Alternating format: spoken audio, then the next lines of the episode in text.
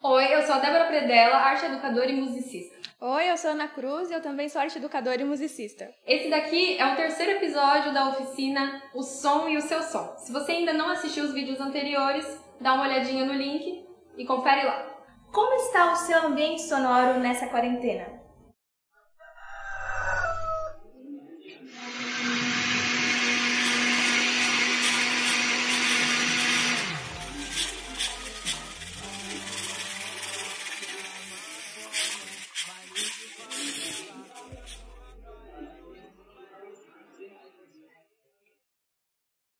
Bom, o ano é 2021 e a gente ainda está na pandemia. O Brasil não é para amadores. Com certeza, a rotina de vocês mudou bastante depois do tal vírus da Covid-19. Meu ambiente sonoro, por exemplo, foi extremamente alterado lá em março do ano passado. A gente parou de dar aula nas escolas e foi direto para o home office. E aí a realidade e a minha relação também, professor-aluno, mudou muito.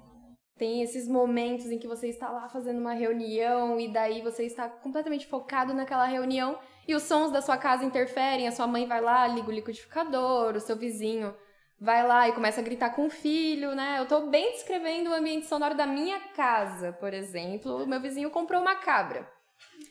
Então, já teve momentos de eu dar aula e a cabra começar a gritar na minha janela.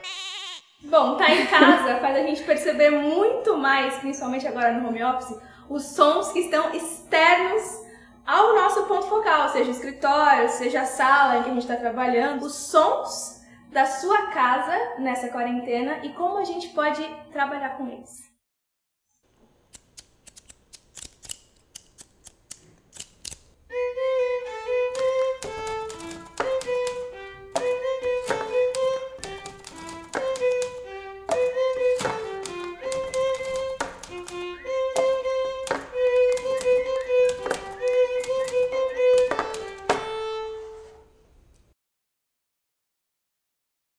Bom, utilizar objetos para fazer música não é novidade da pandemia, gente. Isso existe há muito tempo. A gente chama isso de cotidiáfonos. São objetos ou instrumentos musicais construídos com objetos que a gente usa para fazer música.